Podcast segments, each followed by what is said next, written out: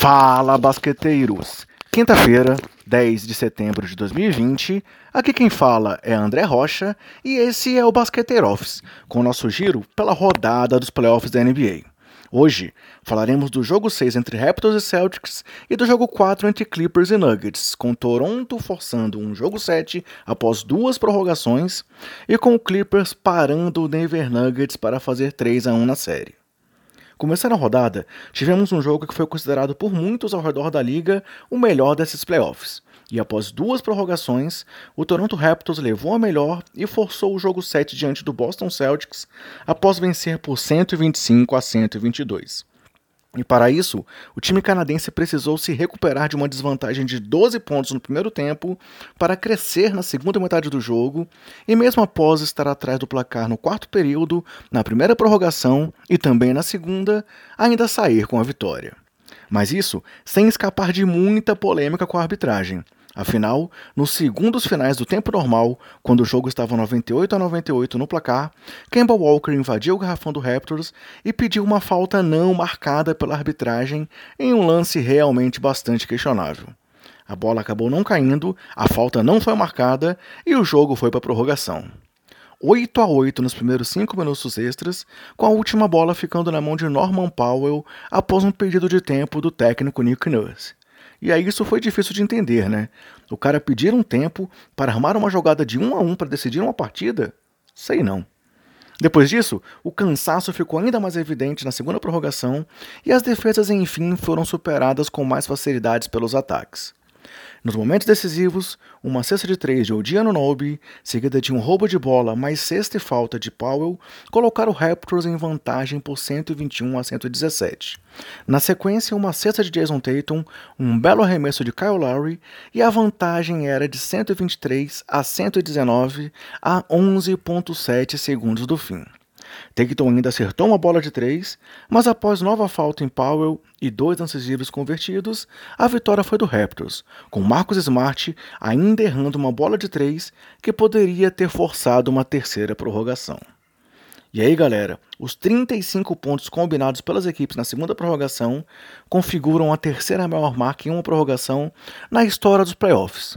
Além disso, os 10 pontos de Powell também na segunda prorrogação são um recorde de pontos em uma prorrogação na história da franquia canadense. Os destaques do Raptors no jogo foram Lowry, com 33 pontos, 8 rebotes, 6 assistências e 2 roubos, além de um toco e 6 bolas de 3 em 53 minutos jogados, Norman Powell com 23 pontos, 6 de 11 nos arremessos, sendo 3 de 6 nas bolas de 3, além de 8 em 9 lances livres. E Fred Van Vliet, que teve 21 pontos, 9 rebotes, 7 assistências, 2 roubos e 2 tocos em 51 minutos de quadra. Falando um pouco mais de Lowry, foi o terceiro jogo na carreira do armador com 30 ou mais pontos em partidas de eliminação em playoffs, o que configura a maior marca da história do Raptors, superando Vince Carter. É, e Lowry foi muito aí, exaltado nas redes sociais após a partida por jogadores e grandes nomes da NBA. Enquanto isso, Pascal Siakam teve mais uma péssima partida nos arremessos, acertando apenas 5 em 19 tentados e errando as 5 bolas de 3 que tentou. Mas curiosamente, Siakam acabou com o melhor plus-minus do time, com mais 12 pontos para Toronto nos 54 minutos em que ele esteve em quadra. Já pelo time de Boston, destaque para Jalen Brown, com 31 pontos e 16 rebotes em 51 minutos jogados, para Jason Tatum com 29 pontos, 14 rebotes, 9 assistências, 2 roubos, 2 tocos e 4 de 8 nas bolas de 3 em 51 minutos em quadra. Para Marcus Smart com um triplo-duplo, com 23 pontos, 11 rebotes e 10 assistências, além de 6 e 11 das bolas de 3 em 50 minutos jogados. E para Daniel Tais, com 18 pontos, 7 rebotes e 9 de 11 nos arremessos, atuando por 47 minutos. Negativamente, cabe destacar o baixíssimo aproveitamento de Kemba Walker, com apenas 5 pontos e 2 de 11 nos arremessos, sendo 1 de 6 nas bolas de 3, nos 52 minutos aí que o armador esteve em quadra. Isso apesar da possibilidade de ter matado o jogo se aquela polêmica falta no final do tempo normal tivesse sido marcada, né? E essa, galera, é a terceira vez na história da NBA que um time força um jogo 7 após duas prorrogações, sendo que os outros dois times que fizeram isso foram o Milwaukee Bucks em 1974 e o Chicago Bulls em 2009. Curiosamente, ambos diante do Boston Celtics, mas também com ambos perdendo o jogo 7. E aí, será que o Raptors quebra essa escrita? Vale lembrar que o último jogo 7 do time canadense acabou muito bem, né? Com aquela bola mágica de Kawhi diante do Philadelphia 76ers. Outro fato interessante foi o de termos oito jogadores nessa partida atuando 50 ou mais minutos, o que é um recorde na história dos playoffs. Além disso, oito jogadores também quebraram seus recordes na carreira em minutos jogados. E uma curiosidade final é uma coisa que mostra como são diferentes esses playoffs na bolha da NBA. Nessa série, todos os jogos foram vencidos pelos times que seriam os visitantes em condições normais. e que venha o jogo 7. Para fechar o dia, tivemos o jogo 4 entre Clippers e Nuggets, com a defesa do Clippers limitando o time do Colorado a 12 pontos no primeiro quarto e a 85 no total, para fazer 3 a 1 nessa série. Foram 17 turnovers de Denver no jogo, que acabou sendo dominado de ponta a ponta pelo time californiano, com o um placar final de 96 a 85.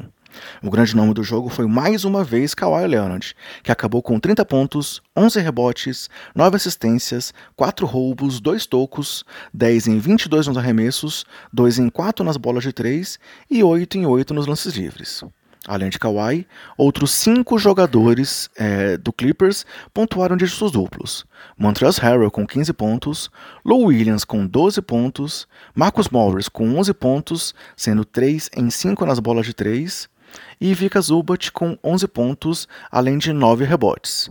O quinto nome foi Paul George, que teve 10 pontos na partida.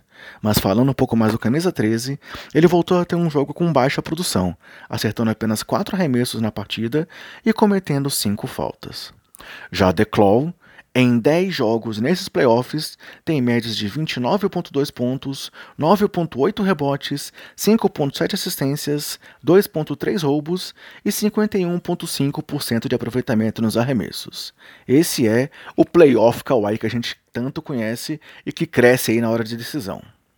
Pelo time do Nuggets, Nicole Jokic foi mais uma vez o grande nome, com 26 pontos, 11 rebotes e 6 assistências, enquanto Jamal Murray teve 18 pontos e 7 assistências, mas acertou apenas 6 em 15 arremessos, e Michael Porter veio do banco e teve 15 pontos, 6 rebotes e 3 de 4 nas bolas de 3 em 34 minutos jogados. E aí, sobre o baixo aproveitamento de Murray, pessoal, deve ser duro, né? Ser marcado por nomes como Kawhi, Paul George e Pat Beverly. Então, você tenta puxar ali uma troca e vem outro grande jogador na sua frente. Deve ser complicado, né? Já sobre Michael Porter Jr., após o jogo, o novato disse que gostaria de ter, de ter mais protagonismo no ataque do time. E me parece que ele realmente tem merecido isso, né? Apesar da vantagem conquistada, agora o discurso em Los Angeles segue sendo de que não há nada garantido. Isso até porque, como nós sabemos, esse time do Nuggets adora um jogo 7. Mas, caso o Clippers chegue à final do Oeste, será a primeira vez na história da franquia a chegar numa decisão após 49 anos de existência, o que configura um recorde de seca em todas as grandes ligas americanas. Vamos agora então para o jogo 5. E hoje, os playoffs seguem com o jogo 4 entre Lakers e Rockets.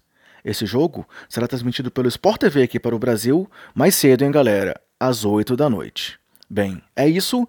Esperamos que vocês estejam curtindo aqui o Basqueteiro Office. Confira muito mais lá no nosso Twitter. Se cuidem, cuidem dos seus, cuidem do próximo e até mais!